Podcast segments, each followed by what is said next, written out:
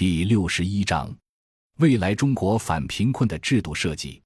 纵观今日中国反贫困战略，存在三个层面的政策与制度体系。除宏观经济发展政策与制度以外，还有中观与微观的两层设计。中观层面制度设计的核心是开发扶贫，主要针对区域性的基础设施和市场条件；微观层面制度设计的核心是社会保障制度。主要针对农村各种不同人群的不同需要，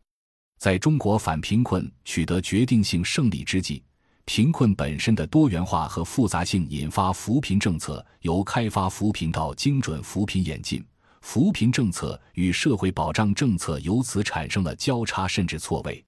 笔者认为，在未来中国反贫困制度设计中，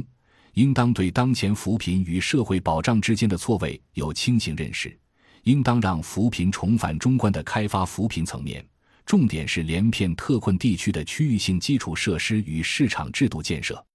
同时，应当进一步健全农村社会保障制度，确保低保制度主要针对那些缺少家庭劳动力的农户，以维持其基本生活水平。新农合为所有农户提供基本医疗保障。新农合加上大病救助，致力于防止农户因病致贫。新农保为所有农村老年人提供基本的养老保险，其他如残疾救助、特殊救助，如孤寡老人、孤儿等，应与上述政策配套，形成相互补充的完整健全的社会保障体系。当前中国反贫困实践中出现了普遍的政策错位，如精准扶贫与农村低保的重叠与错位，也包括与医疗教育政策等方面的重叠和错位。严重影响扶贫目标的最终实现。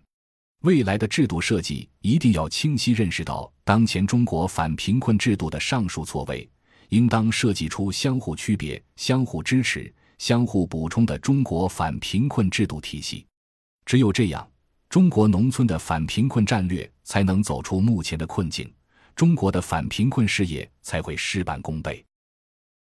感谢您的收听，本集已经播讲完毕。喜欢请订阅专辑，关注主播主页，更多精彩内容等着你。